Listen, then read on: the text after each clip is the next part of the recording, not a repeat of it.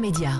Philippe Vandel. Bonjour Rémi Jacob. Euh, bonjour Philippe et Anissa, bonjour à tous. Au sommaire de votre journal des médias, Rémi. Xavier Niel ne récupérera pas le canal de M6, des nouveautés dans l'émission Mariée au premier regard, et puis un prix de lecture pour des enfants de CP organisé par Gulli. On entendra sa marraine Ophélie Meunier à la fin de ce journal. Mais d'abord, évidemment, on commence par les audiences. Le top 3 d'hier soir. C'est France 2 qui est en première position avec l'Abîme, 3,4 millions de téléspectateurs, soit 17,3% du public pour cette série portée par Sarah Mortensen et Gilles Alma. Hein. C'était hier les deux derniers épisodes de cette première saison. Hein. On ignore pour l'instant s'il y en aura une deuxième. Derrière, on retrouve TF1 avec The Resident, 2,6 millions de téléspectateurs, soit 12,8% de part d'audience. Enfin, M6 clôture ce podium avec les 20 ans de Nouvelle Star, 1,6 million de téléspectateurs et 8,6% de part d'audience. C'est un petit score pour ce programme anniversaire consacré au télécrochet qui a révélé, on s'en souvient, entre autres Julien Doré et Amel Bent. Et c'est en baisse hein, par rapport à la première soirée diffusée la semaine dernière. Europe 1, le journal des médias. L'ARCOM a tranché. Xavier Niel ne récupérera pas le canal de M6. Oui, une décision rendue publique hier, soit une semaine jour pour jour après l'audition du patron de Free. Celui-ci était candidat à la reprise du canal 6 de la TNT. Cela dans le cadre du renouvellement de la fréquence de M6.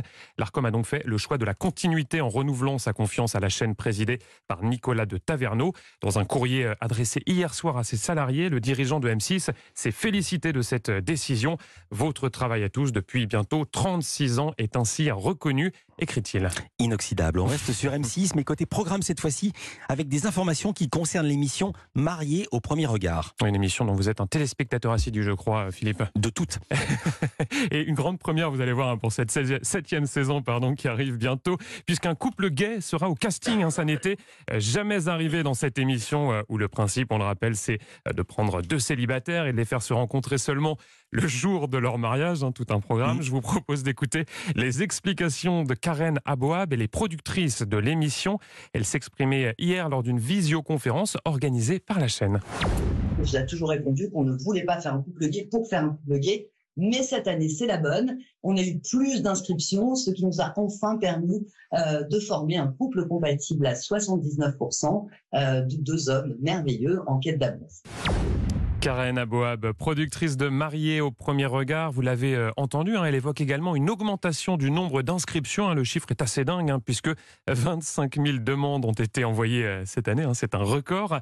Parmi euh, les autres nouveautés, on note l'arrivée d'un nouvel expert. Il s'appelle Gilbert Bou Jaoudé. Il est médecin sexologue et l'idée avec lui, eh bien, c'est de traiter davantage des questions liées à la sexualité. Ça sera l'un des piliers de cette nouvelle saison qui débutera d'ici quelques semaines.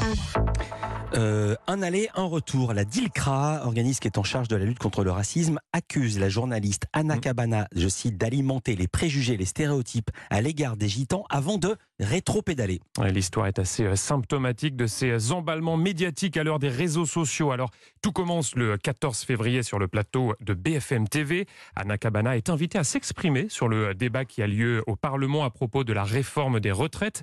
Elle prononce alors cette phrase-là on entend les uns et les autres qui disent oui l'Assemblée nationale n'a jamais été un salon de thé. Certes c'est pas l'Assemblée nationale n'est pas un salon de thé, mais là on est quand même euh, on est euh, dans euh, je sais pas entre le, camp de gitans, le, camp de guignols, enfin ce qu'on veut, mais c'est quelque chose qui de toute façon tire tout le débat démocratique et le débat politique vers le bas. On est entre le camp de gitans et le camp de guignols. Une phrase qui fait bondir la DILCRA, qui est la délégation pardon, interministérielle en charge de lutter contre le racisme, l'antisémitisme et la haine anti-LGBT. Elle dénonce alors dans un communiqué des propos, je cite, intolérables et convoquant l'imaginaire le plus sombre de notre République. Mais le problème, eh bien, c'est que cette phrase, largement reprise sur Twitter, n'était en réalité qu'un petit bout de l'intervention d'Anna Cabana. Celle-ci ne faisait que citer les propos du sénateur UDI Hervé Marseille, un propos qui avait été vivement condamné par la classe politique. Je ne reprends évidemment aucun de ces mots à mon compte, a expliqué Anna Cabana à nos confrères du Parisien.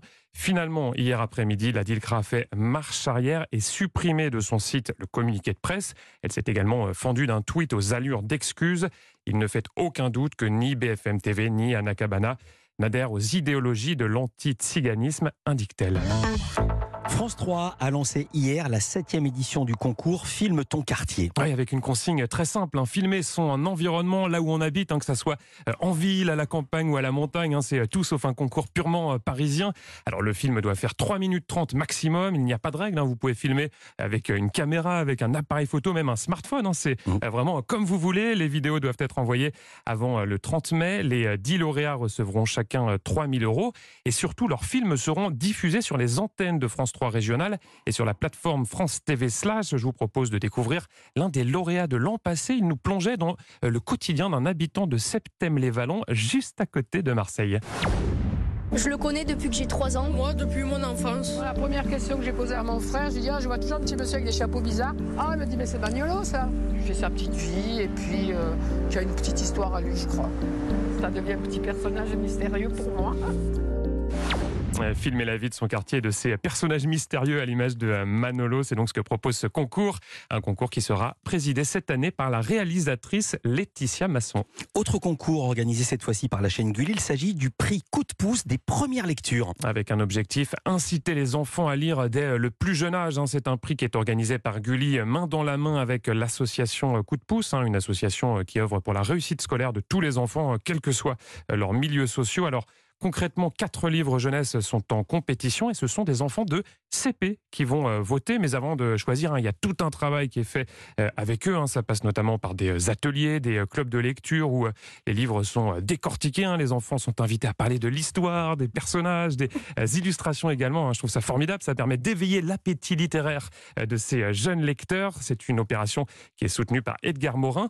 Et cette année, eh bien, c'est Ophélie Meunier, la marraine. J'ai demandé à la présentatrice de M6 quel sera son rôle? Voici sa réponse. Je vais accompagner les élèves d'abord en participant à des clubs de lecture. Donc on va euh, bah, découvrir ensemble les ouvrages euh, qui sont en compétition et puis euh, échanger sur ces ouvrages et puis plus généralement à échanger sur la lecture, sur la place de la lecture dans leur vie, qu'est-ce qu'ils en attendent, quelles sont leurs difficultés. Je pense que la lecture peut apporter tellement de choses dans une vie, dans une vie d'enfant et dans une vie d'adulte. Je trouve qu'elle a une force incroyable la lecture. Je connais plein de gens qu'un livre a sauvé. Ce serait assez extraordinaire que ça arrive à un des enfants de l'association Coup de pouce. Ophélie Meunier, marraine du euh, prix Coup de pouce Gulli des premières lectures. Les votes des enfants euh, auront lieu en avril et l'auteur récompensé se verra remettre son prix début juin. Ça sera lors d'une grande cérémonie. Ça sera quoi, un gros pouce? À demain, Rémi Jacob. À demain pour un nouveau journal des médias. À demain.